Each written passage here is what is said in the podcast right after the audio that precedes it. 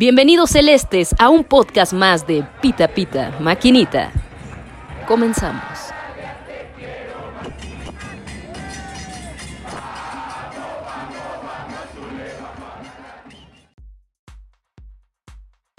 ¿Qué onda gente? Buenas tardes, buenos días, buenas noches. Pues no sé a qué hora nos van a escuchar, pero sean bienvenidos al tercer podcast de Pita Pita Maquinita. Y hoy quiero empezar el programa dándole la bienvenida a un amigo, a un compañero, a un celeste más. Andrés Araujo, ¿cómo estás Andrés? Buenas tardes. Hola, buenas tardes o días o noches, no sé, pero muchas gracias por, por invitarme y qué gusto de estar aquí. Qué gustazo, qué gustazo compartir eh, pues el tema más hermoso de la semana que es Cruz Azul. Y pues vámonos con las bellezas de este programa Arturo, buenas tardes, ¿cómo estás? ah, cabrón. Este, bien, ya me arraso en curva. Este, bien, espero que tú y que todos los que nos escuchan estén bien. Eh, contento, seguimos contentos y felices de, de iniciar un podcast más de la máquina. Así es, y seguimos con el invicto y pues por eso estamos más contentos. Y pues vamos con las otras bellezas, ahora sí. Angie, ¿cómo estás? Buenas tardes. Hola, ¿qué tal? Hola a todas y todos. No, ¿saben qué? Yo los invito a buscar a mis compañeros en redes sociales. Son unas bellezas, no hay duda, no hay lugar a dudas. Búsquenos en redes sociales. Al final de este programa se las vamos a repetir para que los puedan ustedes localizar en Twitter y verificar y constar lo que les estoy diciendo. Tienen lo suyo, cada uno de ustedes. Pues bienvenidos y bienvenidas a este su programa Pita Pita Maquinita. Eh, vamos a hablar de Cruz Azul, por supuesto, de este 2-0 y de todo lo que ocurrió en este partido que siento yo fue un poquito más movidito que los anteriores. Es un gusto estar con ustedes aquí. Vámonos entonces. Así es, mi Angie, y estuvo un poco más movido que los partidos anteriores y aunque llovió no fue tan torrencial como lo habíamos estado experimentando contra Santos ni contra Puebla.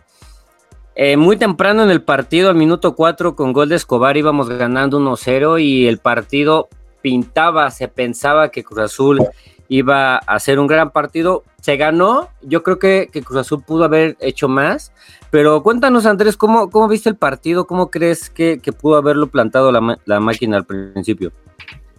Este, pues a mí me gustó, eh, me parece que todo parte mucho de la decisión que puede tomar Siboldi como entrenador entre ubicar al cabecita como delantero único o ponerle un delantero al lado.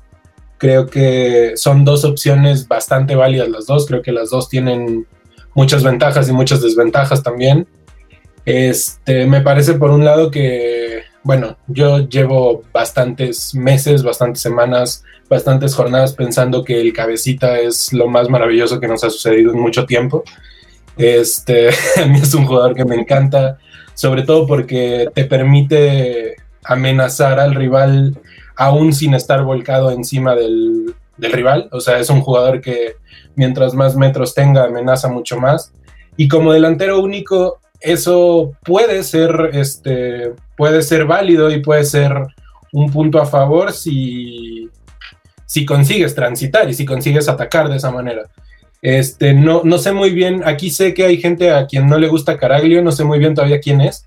Este, pero a mí, a mí me gusta, no jugó este fin de semana, eh, Siboldi se la jugó totalmente a jugar con, con el cabecita como único delantero, los últimos minutos metió a Santiago, pero, pero, pero a mí me gustó. Lo, lo curioso, me parece, es que Cruz Azul ya lleva varios partidos donde consigue poner de cara el partido muy fácil en el primer tiempo, salvo el partido contra Puebla, que se fue yendo muy complicado, muy complicado, muy complicado, pero a mí el partido contra Puebla es el que más tranquilo me dejó.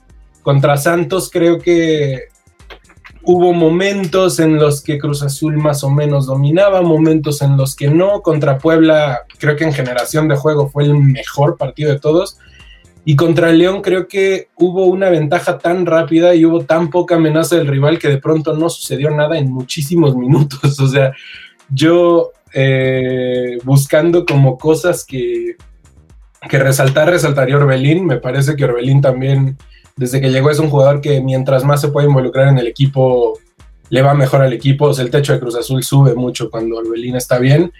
Me preocupa mucho Alvarado. Me parece que la mejor versión de Alvarado no, no existe en este sistema y no existe. Este, creo que se vio con Caiciña en el 2018 cuando Alvarado corría mucho al contragolpe. Elías a mí me gusta mucho, pero ya no puedo defenderlo tanto porque está muy mal con el balón. Este, y es un jugador que solo te aporta con balón. Este, creo que a mí no me deja tan tranquilo pero, pero creo que por primera vez en mucho tiempo estamos viendo un Cruz Azul que gana jugando bien, jugando mal o jugando regular, o sea, que se está acostumbrando a, ganar cuando antes se sumaba de a uno, o sea, se están sumando de a tres partidos que antes se sumaban de a uno. Y creo que eso puede permitir, además de que yo no sé cómo demonios vivimos en un torneo donde califican 12 de 18, entonces eso permite que, que puede el entrenador tener una vía muy, muy grande para, para experimentar y para buscar nuevos caminos. Este, creo, creo además que en el horizonte vienen partidos bastante, que tendrían que ser bastante sencillos. Entonces, pues a mí me deja, me deja bastante tranquilo y creo que mientras más se pueda potenciar al cabecita, sea solito, sea con un delantero al lado, sea Caraglio, sea Jiménez, no sé a ustedes cuál les convence más. Yo sé que estoy solo en esta batalla, pero me gusta más Caraglio. Este, pero creo que, creo que el equipo va bien y creo que tienen cuatro partidos en puerta donde deberían sumarse 12 puntos casi de manera obligatoria, creo yo. Ahorita que mencionas eso, Andrés, dijiste algo muy puntual y creo que son dos ideas que van de la mano. La, verdad es que nos preocupa a todos, creo yo a todos, el, el poco nivel que trae Alvarado, en, este caso, pero yo creo que también que el sistema que está utilizando ahorita Siboldi no le está ayudando mucho, ¿no? Si nomás recordamos, desde que llegó Siboldi jugábamos 4-4-2 y ahorita Siboldi se está acostumbrando a jugar 4-3-3, ¿no? Entonces yo creo que esa ese sistema no le está permitiendo a Alvarado jugar como, como banda izquierda o como enganche, que es donde se siente más cómodo. Y yo creo que Cruz Azul, como dices, trae esa inercia ganadora, que era algo que nos preocupaba antes porque jugábamos bien, bichos partidazos, pero no dábamos ese, ese salto de calidad. Ahorita que dice Andrés del, del Cabecita Rodríguez, te pregunto a ti, Arturo, ¿cómo ves este sistema? ¿Cómo le convendría más a Cruz Azul jugar más con cabecita solito en, la delantera o acompañado de alguien? ¿Y quién alguien y qué sistema le, convendría más? Mm. Pues es que yo creo que está claro que tiene que ser con Santiago. O sea, yo creo que el torneo pasado, las mejores versiones de ambos las vimos juntos. Entonces, eh, yo creo que, tiene que ser Santiago, porque además eh, ese tipo de juego a Cruz le, va bien. El hecho de que cuando Santiago recibía, se botaba para recibir, abrir el juego y el cabecita te rondaba por toda el área. O sea, no es un tipo fijo, ahorita está siendo fijo. Entonces, eh, a mí no me gustó el cabecita del partido contra León. O sea, yo creo que ha sido de sus peores partidos que lo hemos visto. No sé qué tanto le afectó el parón contra Puebla. Eh, no sé si también el sistema de juego no le está sirviendo. No me gustó. Eh, no, no fue su mejor partido para mí. Pero creo que el hecho de que empiecen a enrolar tanto Santiago como él en la delantera les va a venir bien. Eh, no, yo difiero con Andrés. No queda claro que no soy partidario de de, de, pero eh, si, si, le dan la chance, pues ojalá lo haga bien, ¿no? Pero para mí tiene que ser Santiago y, y, el cabecita, y, y, les fue bien. O sea, les fue bien, quedó demostrado el torneo pasado y Santiago también necesita empezar a agarrar ritmo. Sí, claro, y, algo muy importante que en el segundo gol, al minuto ya 90, los últimos, este, Santiago pide el balón y mete el zurdazo decisivo para, para el 2-0. Y Angie, estuvimos platicando fuera de línea eh, que toda la afición estuvimos pidiendo, aclamando, suplicando el cambio de, de Elías Hernández. Yo, y yo puse un tweet que qué mal partido dio. Y muchos me replicaron y me dijeron, qué malos torneos ha tenido. O sea, qué malos partidos los últimos 10 te gusta con Cruz Azul. Y es algo preocupante de que, de que leas que desde un inicio que había llegado a Cruz Azul nos había entregado grandes actuaciones. Y ahorita era de, güey, por favor, sácalo y mete a Misael. Algo que ya teníamos la inercia desde la copa esta que, ganamos. Y este, que metías a, a, Misael, metías a Alexis y Cruz Azul traía dinamismo. Y si Body ya nos estaba ilusionando que los iba a utilizar más. Y no sé si es por darle, tratar de darle confianza a Elías pero era de que, güey, neta, ya sácalo. O sea, ¿qué, crees que, esté pasando en la, cabeza del, patrullero? Sí, fíjate que coincido con, contigo, Oscar. Eh, Elías no andaba y había que sacarlo, eh, pero en el medio tiempo yo intuía que si igual iba a dejarlo otros 15 minutos, porque es muy su costumbre, ¿no? Ese, ese apoyo que le damos, vamos a dejar que, fluya otros 15, no fluyó, vámonos para afuera pero este, a muchos se nos hizo como larga la espera, ¿no? Ese cambio era cantado. Ay, yo creo que Misael debería de ser titular, así sin duda, eh, se lo, se lo ha ganado, este, revoluciona. Eh, pero también el partido de pronto tenía mucha gente a la mitad de la cancha, ¿no? Fue un partido sufrido por, por eso. Luego viene el clima arruinar el segundo tiempo. Eh, sí, por supuesto, rescato que, que, ya se sabe ganar, ¿no? Que se sabe aguantar y que no estamos con el Rosario en los últimos minutos. Eh, muy bien Romo, muy bien Josué, por ahí dos o tres fallas le conté a Josué y las demás este, las supo encarar bien. Creo que pues los celestes bajaron el ritmo en la segunda mitad. reitero, muchos errores en, el medio campo y con un, clima como factor nuevamente. Y este sí hay que, hay que resaltar lo, de, lo del bebote. Este, 19 años y con toda la actitud, ¿no? Y, traía esta presión de, de haber de haberse ido a la playa, que traían estos problemas de los, que se fugaron. Yo creo que por ahí debe haber habido algún, algún regaño y, con toda la actitud toma la bola y hace lo suyo. Este, pero bueno, lo que fue el mediocampo ahí, Meneses y Montes, te traían una fiesta que para qué te cuento.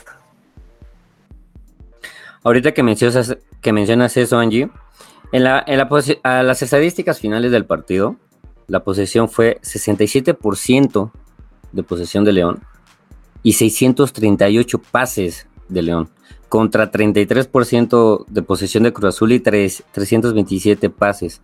Estás hablando que es un poquito menos de la mitad, ¿no? Yo creo que, la, lo que lo que mencionas tú y lo que menciona Andrés van de la mano, de que fue tanta la ventaja la, tan rápido de Cruz Azul, que muchos minutos fue el pim, pum, paz, pásame la media cancha, no hacemos nada. Cruz Azul también estuvo transitando en la parte de atrás. Este, hubo muchas jugadas donde estaba en, hacia adelante Cruz Azul, luego retrasaba medio campo y como León estaba bien compactado, como dices, con, con el Chapito Montes, Cruz Azul tenía que transitar otra vez con José Reyes hasta Corona y otra vez era como un círculo vicioso y, fueron muchos minutos. Digo, a mí, a mí en lo personal no me molesta mientras se mantenga el marcador y se mantenga la transición de la pelota fuera de tu portería. Pero yo creo que es un tema a resaltar. Cruz Azul jugó bien a secas. O sea, creo que Cruz Azul pudo haber hecho mucho más, pero se ganó se le dio la oportunidad a, León de tener la pelota y no hizo mucho, ¿no? Entonces yo creo que, fue un partido redondo de Cruz Azul. Oye, hay que, hay que poner ahí una nota al pie que León venía con dos ausencias y que en la banca... Claro, Mena, ¿no? Y este, y, que en su banca hay algunos chavos, pero eh, acá veníamos eh, completos y con una super banca. Creo que había una responsabilidad de dar un mejor marcador o mejores estadísticas, porque a lo mejor el marcador no fue tan justo, ¿no?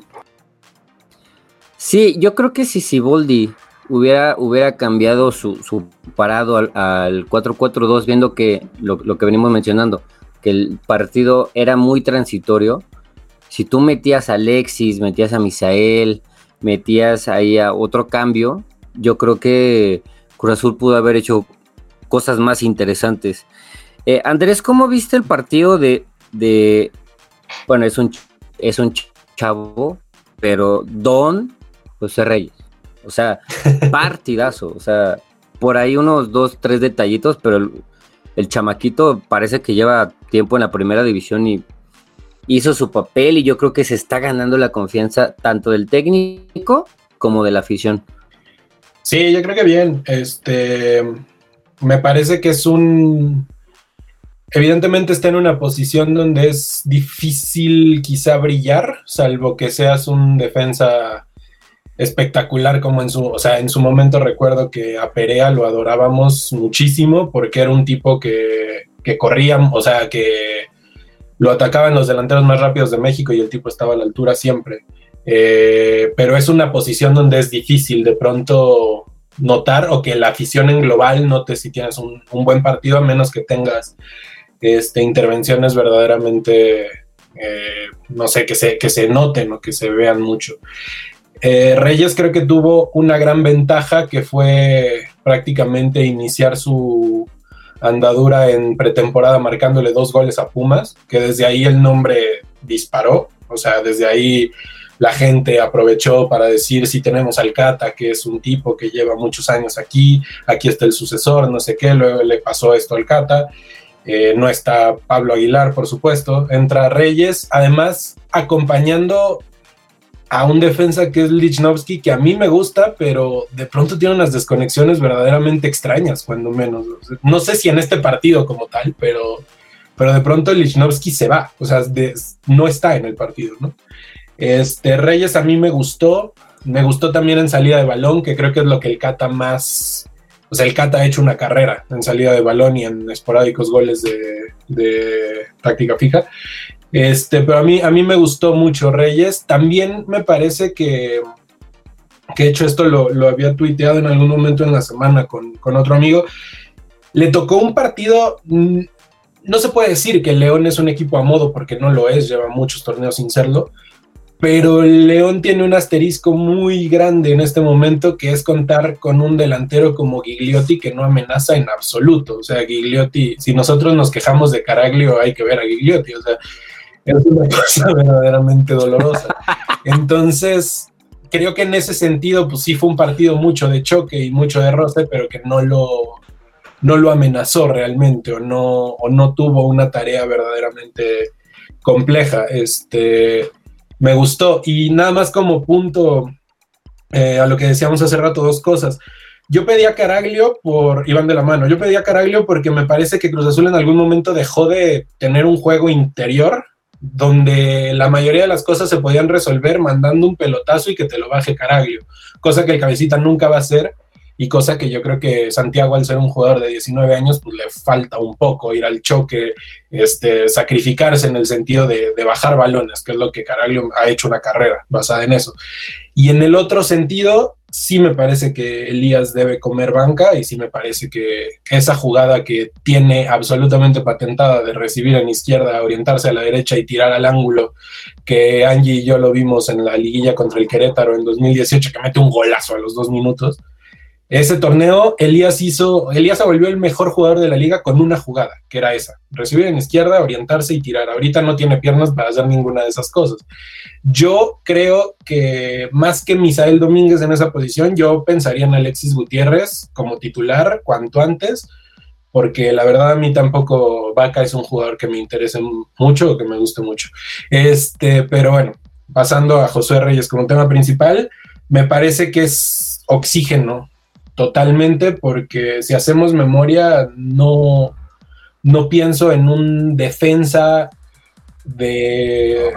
No, no, sé si es como una ventaja venir de la cantera, pero no pienso en un defensa joven que Cruz Azul haya sacado en muchísimo tiempo. Quizá el último fue Jair Pereira y debutó con 27 años. Entonces, como que sí me parece un jugador que, que hay que irlo llevando, que lo normal, no hay que volvernos locos, pero creo que, creo que hay un gran proyecto gran proyecto ahí en un momento donde han salido centrales mexicanos como este muchacho de Monterrey, César Montes y, varios más que, puede dar de qué hablar este Josué en general. Araujo.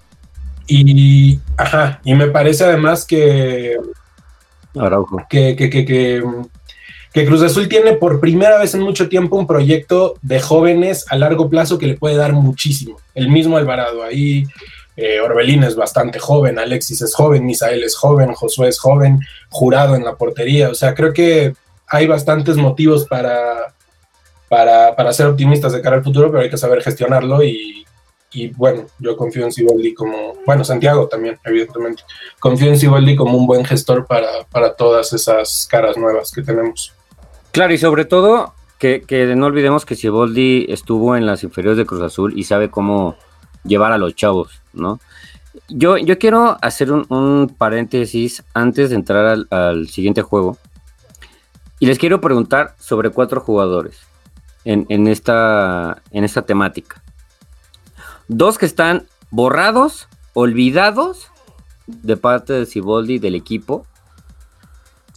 Borja y Castro, que trae la número 10. ¿no? Y otra, ¿cómo, cómo han visto el, juego de, Rivero? Y que parece que se que en el primer podcast lo, platicamos, Arturo, que sale a la banca Gudiño y ni siquiera fue tomado en cuenta este este chavito de Veracruz, se me fue el nombre. Jurado. Sí, jurado. Jurado, jurado. Sí, jurado. Pero está lesionado, ¿no? Ese jurado. Este, ajá. De esos cuatro, ¿qué, opiniones tienen y qué debería hacer Cruz Azul desde su punto de vista? Empiezo contigo, Angie. Acá estoy, acá estoy. Híjole, pues es que de pronto no, no, por ahora a lo mejor no va a dar para probar a los que habré que volver a probar o darle más espacio a otros, pero a lo mejor cuando empecemos con los otros torneos sí, ¿no? Y me gustaría empezar a ver a estas personalidades eh, eh, rotar, incluso para el partido de esta semana, que me parece que es el miércoles, eh, esperaría ver cambios y no ver la misma para que le podamos ir dando más minutos a quien los merece o, verificar si realmente los merecen. Híjole, lo de, lo de jurado, me gustaría mucho ya verlo en la portería, pero debo decir que los balas ahí que le aventaron a Chuy o las sorpresas que le aventaron a Chuy las, las hizo bien. Entonces todo va a quedar en, en decisión de Siboldi si yo estuviera en su lugar, ah, pues a lo mejor sí, sí dejaba a, Corona, ¿no? Completar su, trabajo mientras preparo bien a, este chamaco. Y entonces sí, cuando sea momento que entre de lleno y aprovechar los otros torneos para darle minutos, ¿no? A lo mejor un segundo tiempo, una cuestión así. No sé qué digan ustedes, no sé cómo lo vean. Es que está claro que, está claro que, que se va a quedar es Corona. O sea, sí, sí está muy, muy notorio que, que hay jerarquías, que Corona sigue siendo un manda más en, dentro de, del vestuario, eh, uno de los cáncer que tenemos, pero, este, por ejemplo, Borja, me gustaría verlo, creo que lo, poco que lo vimos trae, no sé qué tanto influye el tema de que si se va la MLS o no se va, eh, también está borradísimo Cepelini, eh, Castro para mí no trae nada, la verdad que yo no sé qué tanto peleó por venir a Cruz Azul. Yo creo que nada más quería es un buen contrato porque realmente fútbol no le he visto. No le he visto y mira que en la Copa GNP se le dio oportunidad, anteriormente en la Conca Champions. Eh, no le veo, no, no le veo y sigue la maldición del número 10 en Cruz Azul. Este, entonces, no, no sé, o sea, sí, sí me, sí me inquieta eso porque no sé hasta qué tanto el plantel vaya a aguantar este ritmo ganador. Eh, por ejemplo, lo de Elías a mí me inquieta mucho. Para mí, Elías, Elías, el primer torneo de Elías fue el mejor. Y de ahí se ha ido hacia abajo, hacia abajo, hacia abajo. Y hoy en día no te marca diferencias. Y es parte de eso de que peloteamos y peloteamos porque no hay versatilidad, porque el Piojo Alvarado viene regresando de una lesión, no está en ritmo. El tipo yo creo que estaba preocupado por ver qué fotos sube a Instagram. Entonces, esa, esa parte sí me inquieta y que no le estén dando minutos a jóvenes que sí, como que sí quieren demostrar. El caso de Gutiérrez, el caso de Misael. Por ejemplo, de este muchacho, el central, yo lo dejo.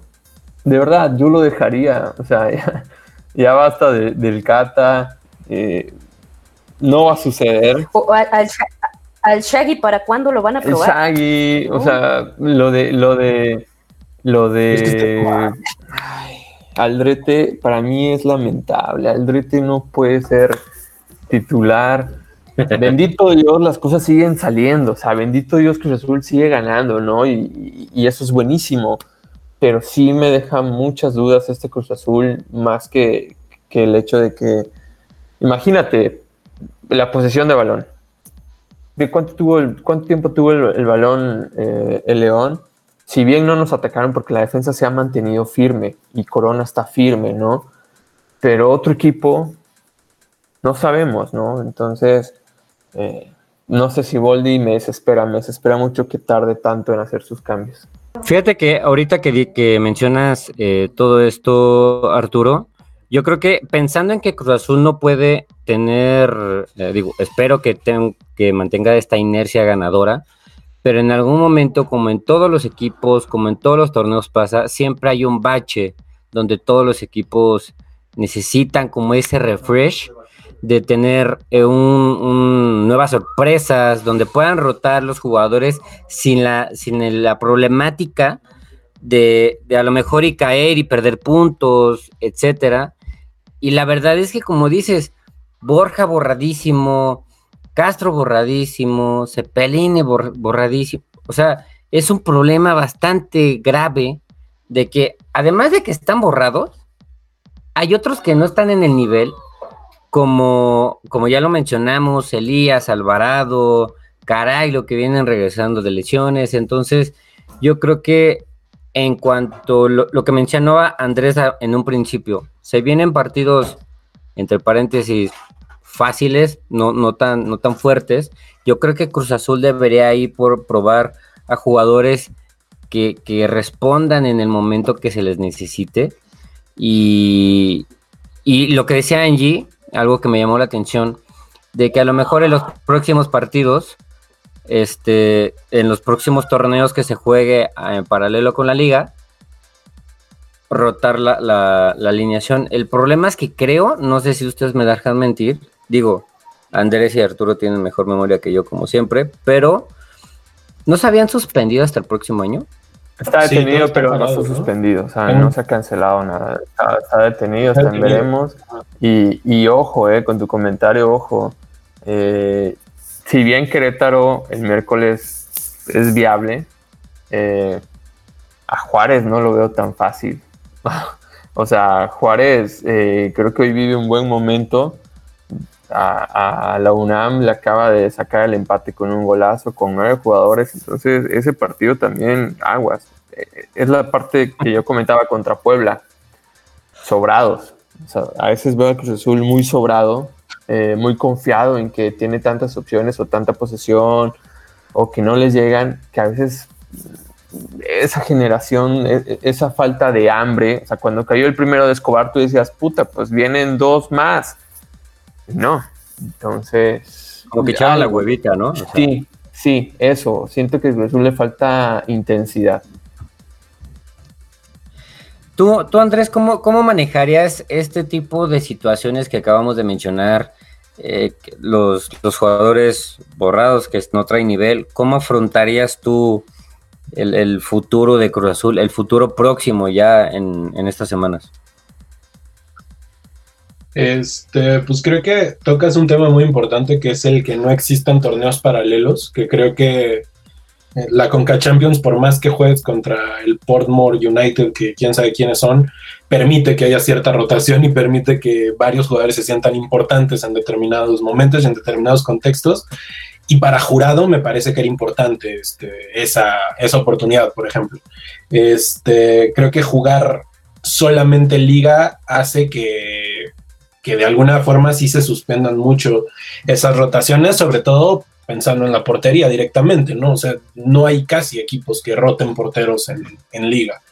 Este, lo de los jugadores, no sé, me, cuesta mucho elaborar un juicio porque siento que no los he visto realmente. O sea, es, creo que Cruz Azul, en, me acuerdo en el momento, no sé si fue con Cepelini o fue con Castro, que yo encontraba muchísimos tweets de decir con este jugador Cruz Azul cumple con esa tarea de siempre, todos los torneos, hacer una contratación rarísima que nadie entiende, que va a jugar cinco minutos y que se va a ir, y que todos sabemos que así va a ser.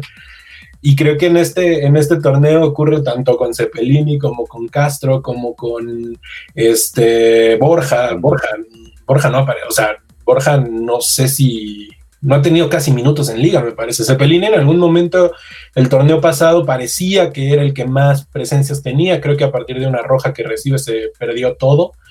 Este, pero, pero digo, a mí, a mí, no sé, me cuesta, me cuesta hacer ese juicio porque sí siento que no los he visto. Creo que Cruz Azul tiene un plantel muy amplio. Este, por ejemplo, a mí uno de los jugadores del plantel que creo que más aportan y que aportan cosas que difícilmente te va a dar otro jugador es Yotun. A mí Yotun me parece necesario en la media cancha. Contra León no juega. O sea, existe como, y no, y no es por una decisión de Siboldi que no se entienda, o sea, existe como un, demasiados jugadores en el plantel y demasiados jugadores me parece importantes. Me encantaría que, que en México existiera esta cultura que se tiene mucho en ligas europeas, que es prestar jugadores y que después puedan regresar, como es el caso ahorita de Pacerini en Necaxa, que le hace un partidazo al América. Este, pero aquí en México casi prestar un jugador es sinónimo de que no va a volver. O sea, no existe como esta idea de proyecto de prestar un jugador y después eh, regresarlo a tu equipo, a menos que seas Tigres y contrates a Leo Fernández sin saber quién es y de pronto te sale el mejor jugador. o sea, como que no, no existe esta, esta cultura, digamos, de, buscar de alguna forma salidas a tus jugadores en otros clubes, que por ejemplo a mí, digo, si Pacerini termina haciendo un torneo con Necaxa al nivel de lo que hizo contra América, pues me parece que tendría que volver. O sea, no me parece que, debería existir siquiera la pregunta y ahí sí, pues sí, me, me, gusta Caraglio, pero hay que saber perder también, ¿no? Este, entonces como que sí, no sé, me, cuesta mucho. Y en lo que preguntabas de Rivero, pues creo que es una buena opción. O sea, creo que es una buena suma al equipo. Es un perfil que el equipo no tenía o donde puede faltar como ese doble contención que suba más y que tenga más ideas que Vaca, por favor, porque Rafael Vaca es sinónimo de un pase horizontal siempre. Este, estaba mucho más Javier Salas, por ejemplo, que se fue al Puebla y sin ser un superdotado, Javier Salas, evidentemente. Pero entonces, como que sí, no sé, creo que, creo que hay bastantes jugadores en el equipo. A mí también, como Angie, me encantaría ver al Shaggy Martínez, quizá más por un tema de carisma y de que era como ese jugador que ves y dices, me encantaría que estuviera en mi equipo. No sé si se puede habilitar como lateral izquierdo, la verdad desconozco si alguna vez lo ha jugado, pero pues es que en, en, la derecha está Escobar y Escobar creo que también está haciendo de lo mejor del equipo fácilmente. Entonces, no sé, creo que hay plantel. La cosa, evidentemente, pues es como, como ustedes dicen, de alguna forma, como entrenador, tienes que asegurarte que cuando avientes a la cancha uno de estos te vaya a responder y no vaya, o sea, creo que todos estamos de acuerdo con que Ángel Mena es uno de los mejores jugadores de México, Caiciña lo avienta contra el América faltando 20 minutos en la final y no hace nada porque no estuvo todo el torneo. Entonces, pues, Esperando un milagro, ¿no? Exacto. Entonces, pues sí está esta pregunta de cómo vamos a incluir a los jugadores sin tener un torneo paralelo a la liga.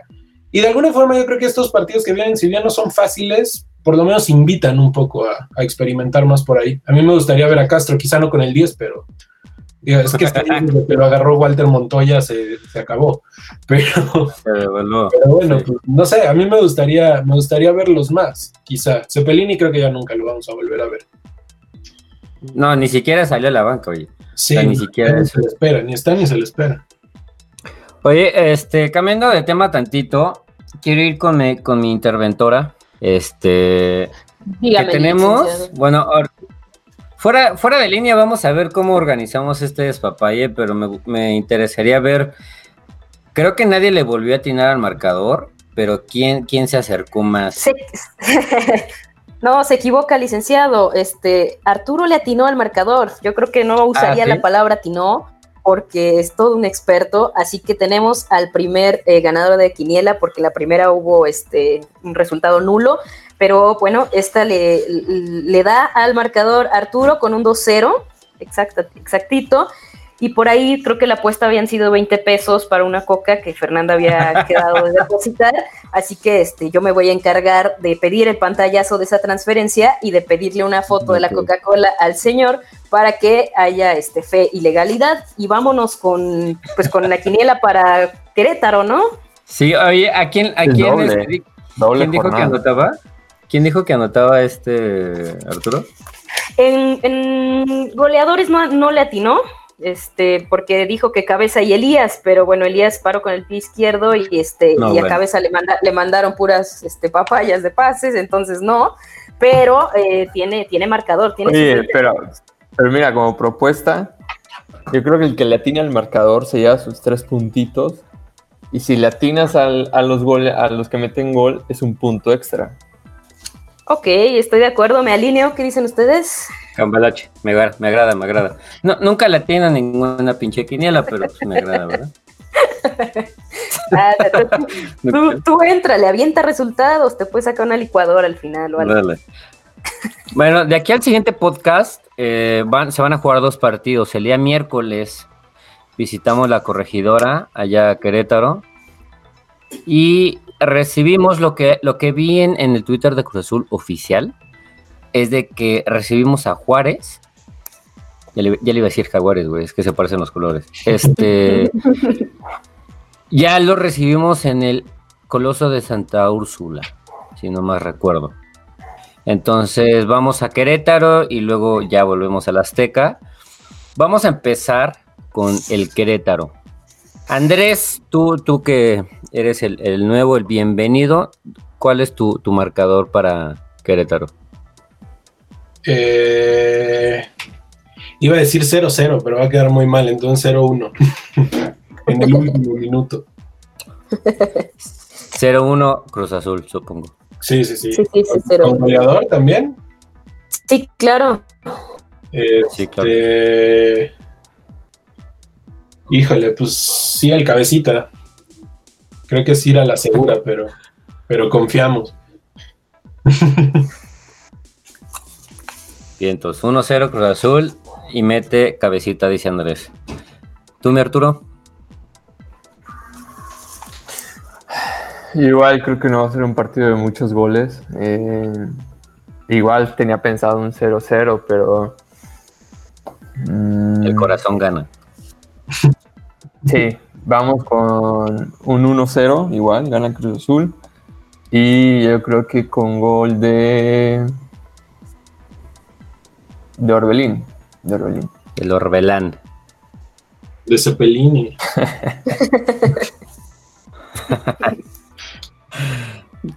Híjole, es que yo creo que el, estoy con Querétaro estoy igual que, Arturo contra Puebla. No, no, me da como esa y más de, de, visitante siento que no no se va con mucha fuerza. Pero yo voy 2-1 Cruz Azul con gol de Orbelán y de quién veremos y del Bebote. Ok. No digo de Querétaro porque no conozco a ninguno de Querétaro. pues bueno, yo opino que va a haber un 3-1. Unas sorpresas por ahí. Esa es confianza. E, este, es que, ¿sabes que Estoy esperando que las nubes no nos persigan por allá. Y que va a haber gol de cabeza de Bebote y de Orbelín. Entonces me quedo con un 3-1. Por ahí un 2. Ah, ok. 3-1, ok. Bebote, cabecita y Orbelín. Y este, y no sé qué vamos a poner de apuesta. Mira, yo de entrada ya había apostado en el primer programa que si Vaca la, la seguía regando, le iba a invitar unas caguamas a Arturo, y yo ya estoy endrogada con eso. Entonces, este, ¿qué proponen para, para el puntaje, para ganar esta quiniela? Yo creo que, que al final vemos, si armamos una vaquita o algo, ¿no? O sea, para no ir jornada con jornada, si no hacemos un acumulado. Órale, pues, como, me parece Como, el, como en los juegos estos este, de lotería, armas la vaquita y ya armas tu, tu super premio. Pero, oye, pero, también hay que dar los de Juárez. Sí, claro. Sí, vámonos con Juárez. Es a lo, es a lo que iba. Vámonos, Andrés Juárez. Ahí sí, Juárez. Juárez. Con Juárez, 3-0 ahí. Ya vamos a lo grande. Confía, ya regresamos a la Azteca con marcador grande. hay que volver. hay que volver a lo grande. 3-0. Morocho. Este. Cabecita también otra vez, que siga. Eh, lo más maravilloso que le ha pasado. Orbelín, Cabecita Orbelín y. Este. Aldrete, de tiro libre. Ok. estás, estás igual. si le doy paga doble. Estás, estás igual que, Arturo hace dos, programas, porque estábamos dando la, la quiniela y todo el programa odió a, Caraglio y cuando dimos la quiniela, ay, mete Caraglio, dice el güey. Estuvo buena, estuvo buena. No, yo sí pensé, pero no creo que juegue, la verdad. No, yo tampoco. Tú, Arturo, contra Juárez. Fíjate, puta madre, ahorita que diría el profesor Araujo, está pensando igual que yo, porque yo igual quería un 3-0, pero vamos a llevarle la contraria. Y vámonos con que gana Juárez. Nah.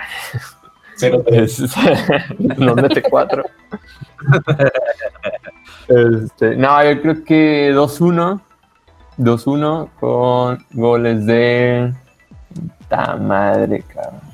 Mm, mm, mm, nadie, nadie el, el, cabecita. El cabecita y Romo. Sí, la de Romo es buena. ¿eh? Ok, eso es cierto. Pues 2-1 a favor Cruz Azul y anota Romo y Cabecita. De hecho, el, gol de Escobar estuvo a nada de ser gol de Romo, pero la sacan en la línea. Sí. Yo ni una ni otra, yo voy un 2-0. Que me estoy acordando de la, de la alineación. Pero yo creo que. Ay, jole. Es que luego confías mucho en un jugador, güey, y son los que menos, los que menos terminan anotando. Pero voy con igual con Orbelín y, este, y con Escobar. Vamos a darle confianza. ¿Tú, mi Angie? Pues yo me voy con un empate 2-2. Me voy a dejar este, guiar por la intuición. Y seguramente va a haber por ahí un, un gol de Orbelín. Y me estoy temiendo que que nos salga con la sorpresa Romo también. Entonces lo voy a, lo voy a anotar ahí de fe. Oye, todos, todos apostamos por Orbelín en la, en la jornada doble. Y hasta le voy a tuitear. Órale, güey, mete tu pinche gol. Todos nos, está, nos está haciendo quedar mal. Oigan, este, además de la jornada doble, ¿ustedes han leído, escuchado, chismeado algo de sobre la dirección de eso que pasó con el de, de la cooperativa? Quién suena, quién va a llegar, en, qué quedó. No, simplemente que el show que hubo, ¿no? De que al parecer, en teoría, entre comillas, recuperan lo que es ya el área administrativa de, las instalaciones de Cruz Azul, pero hasta la fecha no hay asamblea, todavía no se ha llevado a cabo. ¿Quiénes suenan? Pues suenan varios.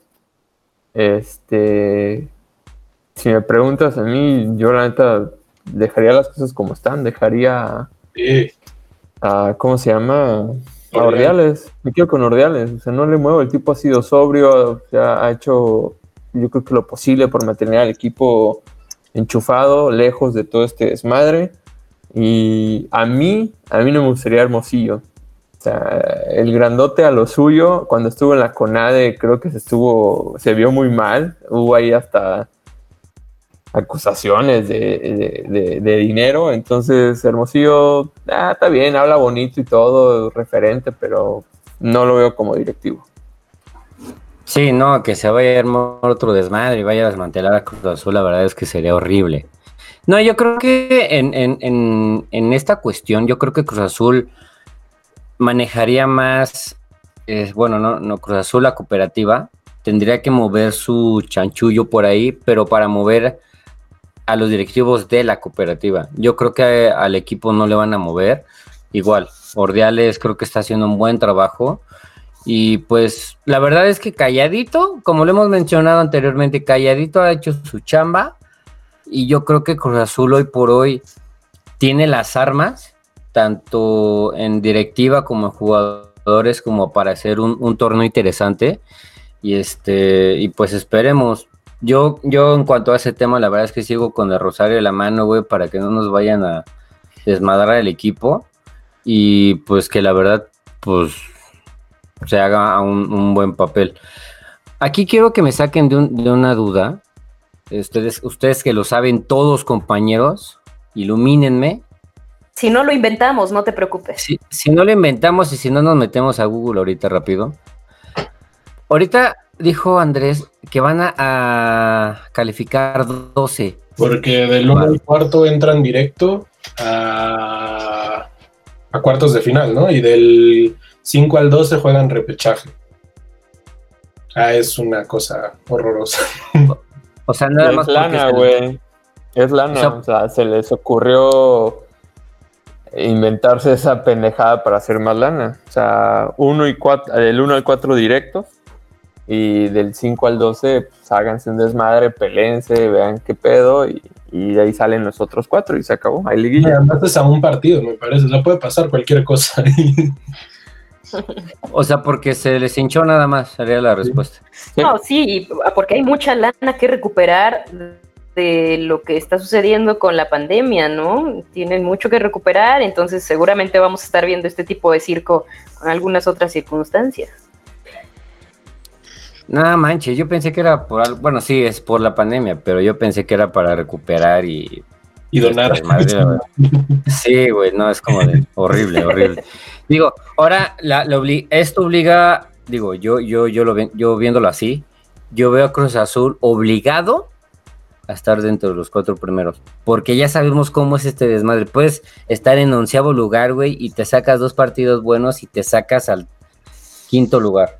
¿No? Entonces yo creo que Cruz Azul tiene que sacar lo que decía Andrés al principio, sacar puntos sí o sí los próximos partidos y no perder para Fíjate.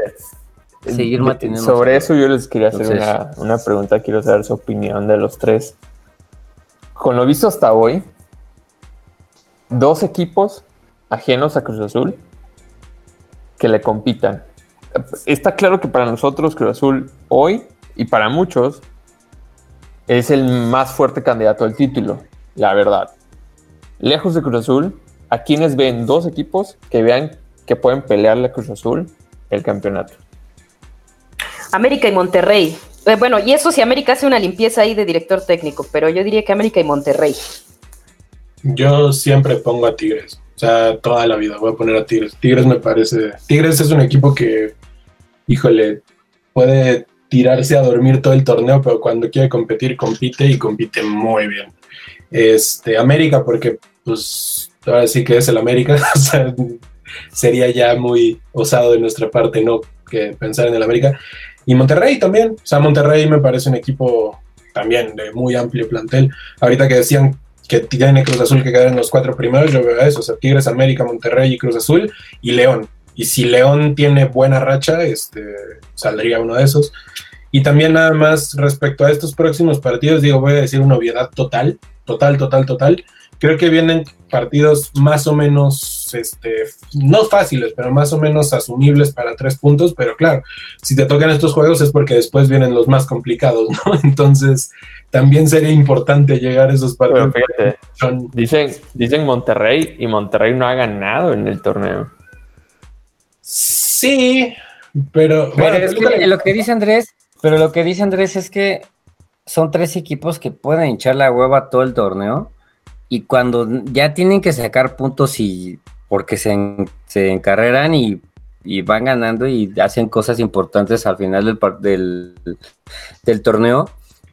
Y yo, yo me iría por los tres que, dijo Andrés, Monterrey, Tigres y América, por ser los planes que tienen actualmente.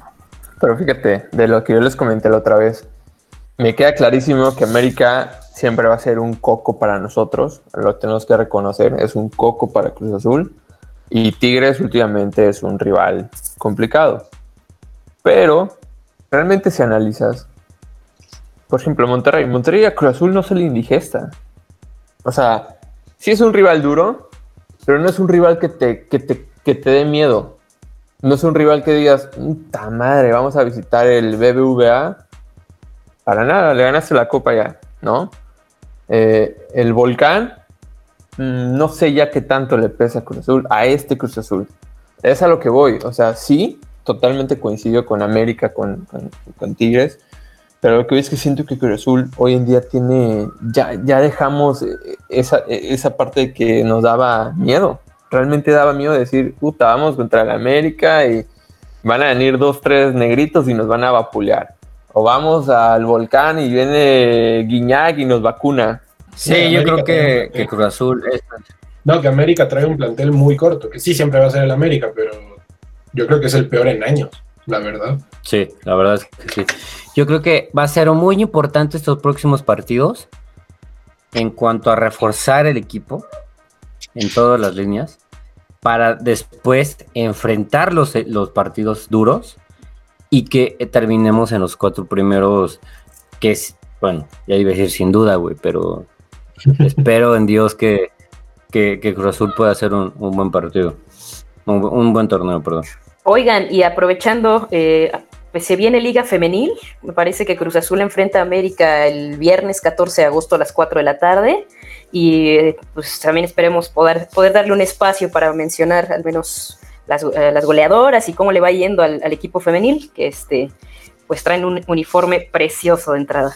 Claro, por supuesto, sí, sí, sí, también vamos a tocar a, Cruz Azul Femenil. Y este, y pues veamos cómo, cómo es el, el, partido este viernes que dices que es contra el América, y pues después de tantos meses sin fútbol, gracias a Dios, gracias al cielo, de aquí al sábado o domingo tenemos fútbol todos los días. Se viene Champions, se viene Liga Femenil, se viene Liga MX. Gracias a Dios nos has bendecido.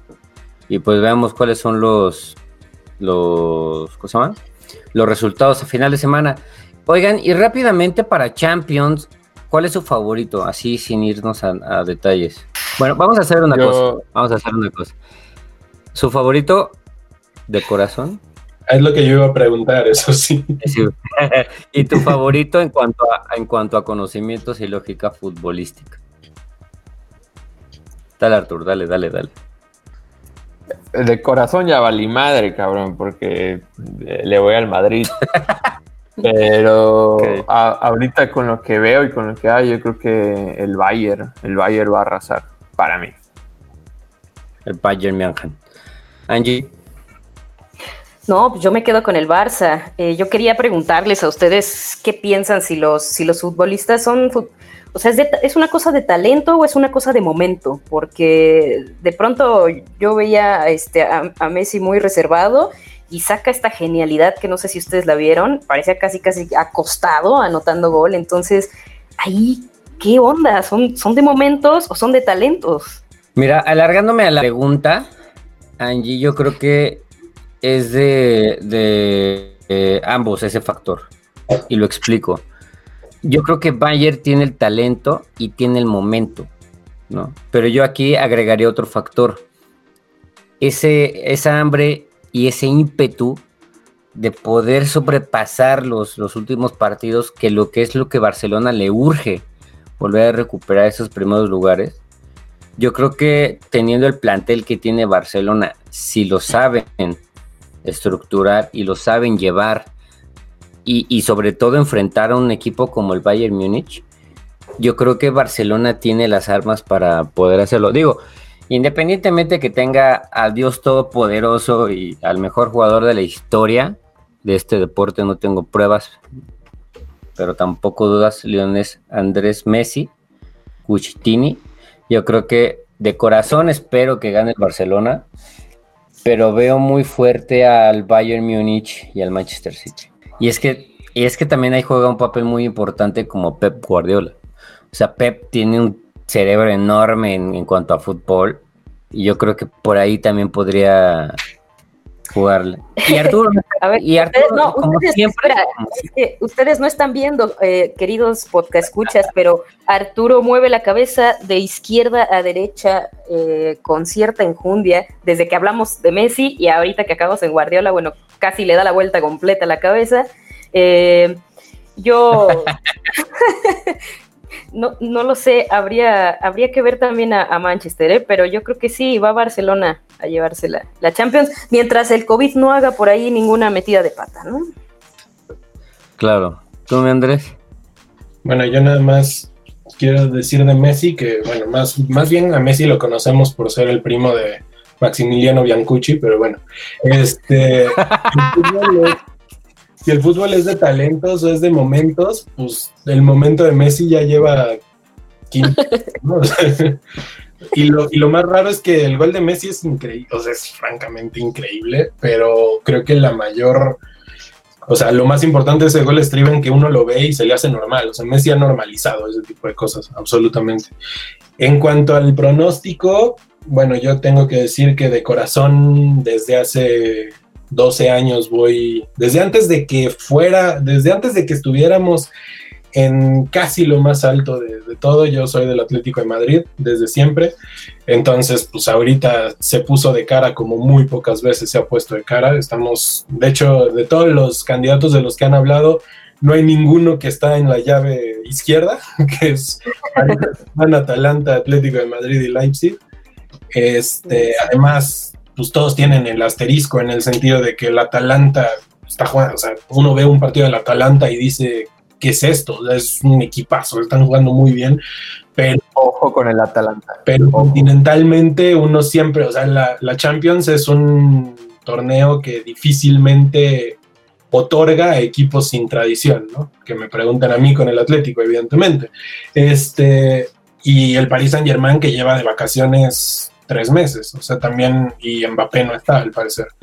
Entonces, pues de ese lado yo creo que el Atlético puede llegar, pero del otro sí veo al Bayern muy lejos de los demás. O sea, y Lewandowski en un estado increíble. O sea, Lewandowski lo que le pongan lo mete. Yo no veo por dónde, perdónenme, pero yo no veo por dónde el Barça sobreviva el viernes. Y si lo hace, pues en el horizonte hay otro, ¿no? Entonces, como que yo sí veo al Atlético contra Bayern Múnich o el Atalanta. Es que pues sí, me gusta, me gusta el, me gusta el Atlético, pero digo, adoro el Atlético, pero el Atalanta también sería una historia maravillosa que llegara, ¿no? Entonces, no sé, por corazón el Atlético, por cabeza yo creo que el Bayern Múnich sí está bastante lejos de los demás. Yo, eh, ahorita sí que dijeron Atalanta, hace muchos, muchos años, ¿no era el equipo donde jugaba la, la Sí, ¿no? Mira, no tengo tan mala memoria. Y lo dirigía Conte, que ahorita dirige al Inter además.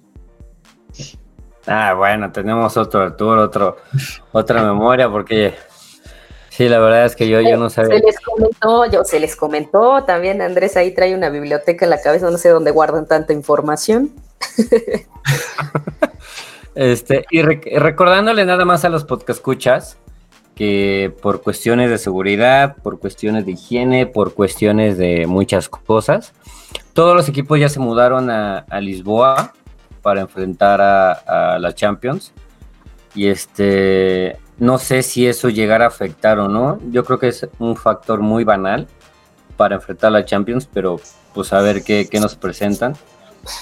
Y pues le voy a rezar a Dios y a todos los dioses de todas las religiones para que Barcelona se lleve esa llave. Sí. Muy bien, y hasta que estás de acuerdo con algo, en algo conmigo. Por, por fin conseguimos.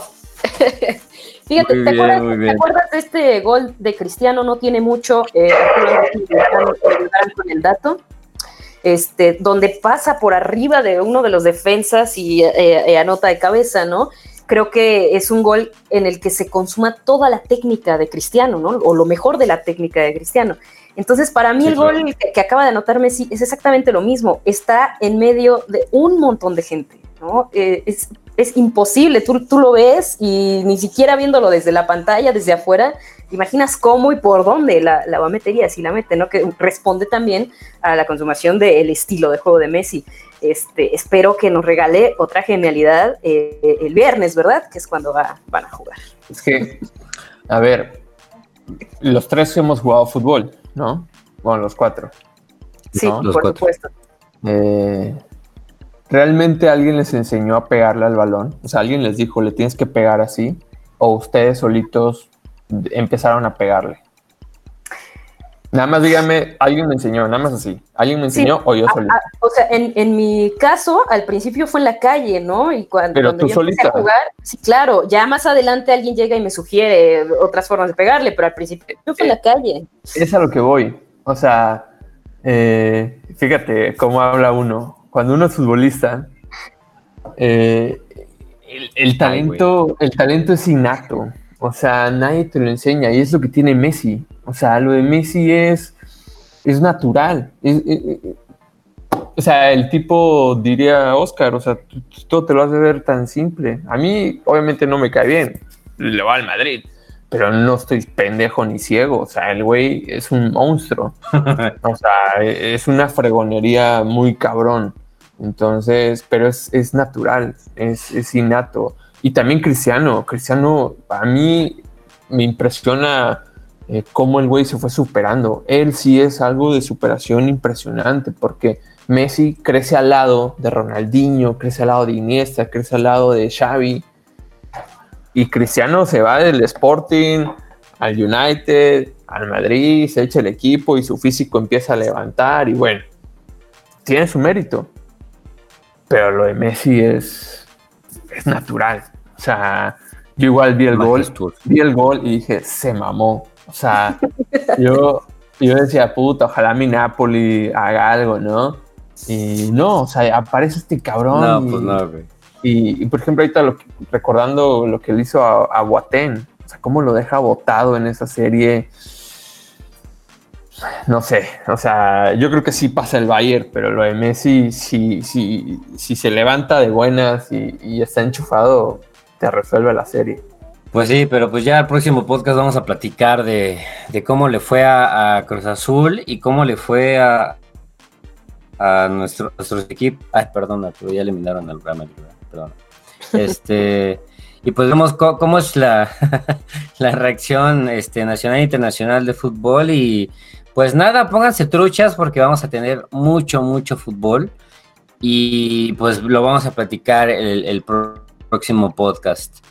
Este, sin más ni menos, este, pues agradecerle a Andrés, este, que sea nuevo miembro de, Pita Pita Maquinita, este, y pues grandísimas aportaciones, como, como Angie ya nos había asegurado, con esa biblioteca de fútbol que tiene. Muchísimas gracias, Andrés, por estar en, en el primer podcast de, de Pita Pita Maquinita. No, gracias a ustedes y gracias a, Angie. Eh, qué, bueno que, en algún lado sirva tanto dato inútil que uno ha mantenido por años en la cabeza. Pero muchas gracias a todos. Sabía que de algo iba a servir. muchísimas gracias, Merturo. Otra vez, eh, tercer podcast consecutivo, pues muchísimas gracias.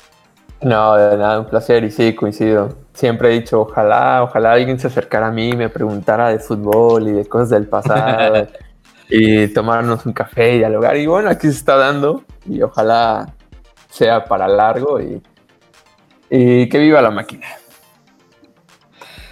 Que viva la máquina. Nada más para darte contexto, Andrés. En el primer podcast platicábamos de. Yo, yo, yo decía, un güey de Cruz Azul se lesionó porque hubo una lluvia torrencial. ¿Quién fue? ¿Quién sabe dónde ni cuándo? No, sé. Y sale Arturo a decir, fue el Jerry Flores contra Necax, está de azul, se lastimó el pie de derecho y se volvió. O sea, me dio así como enigma de todo lo que pasó. Yo dije, gracias por iluminarme, güey, porque ni, ni pinche idea. Este, Angie, Cisterna, muchísimas gracias por un tercer podcast. Este, y pues muchísimas gracias, como siempre, análisis puntuales. Gracias, bro, gracias, brothers. Pues es un gusto, es un placer estar con ustedes. Este es, todo un espectáculo esto de los, de los datos, que nos dice hasta cómo le quedó la calceta, ¿no? En aquella falta.